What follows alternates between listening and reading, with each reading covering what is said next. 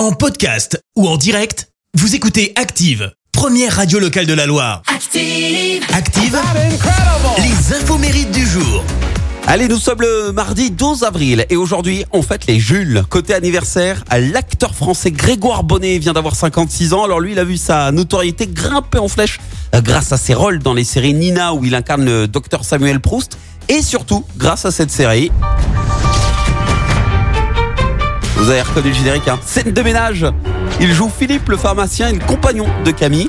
Et alors avant le succès, il se contentait tranquillou de jouer au, au théâtre. Il voulait absolument pas plus. Désormais, il apprécie cette notoriété d'être reconnu dans la rue, même si comme pour toute euh, célébrité, il y a parfois quelques couacs, hein, comme le jour où il découvre euh, qu'il est visé par un internaute complètement dérangé, qui n'arrêtait pas de modifier sa page Wikipédia. Côté ciné, il a joué dans Les Profs, Le Sens de la Fête ou encore Divorce Club. Et puis, le chanteur français Jean-Louis Aubert vient d'avoir 67 ans.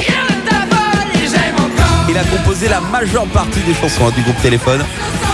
Et sa rencontre avec Louis Bertignac date du lycée. Ils se sont retrouvés dans la même classe en terminale, mais avant de créer ensemble le groupe, eh bien Jean-Louis Aubert lui est parti en road trip aux États-Unis avec son ami d'enfance. Ils ont passé à peu près 5 mois à vivre euh, une vie de routard. Ils ont sillonné les routes en autostop avec leur guitare.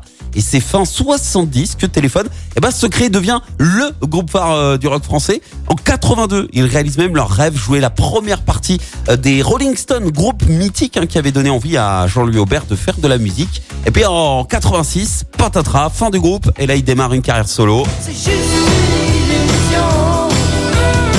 Avec quelques succès quand même. Hein. Bon, ça l'a pas empêché de tenter euh, plusieurs fois de reformer la troupe, mais trop de tension, notamment avec la bassiste euh, Corinne Marieno. Au final, il la remplace et forme les Insus. Et alors, le saviez-vous? En 99, Jean-Louis, il a fait un petit coup de Trafalgar.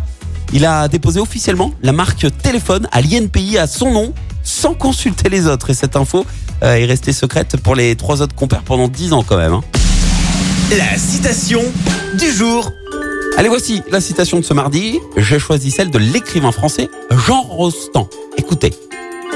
L'avantage dans la lutte conjugale reste souvent à qui peut bouder un quart d'heure de plus.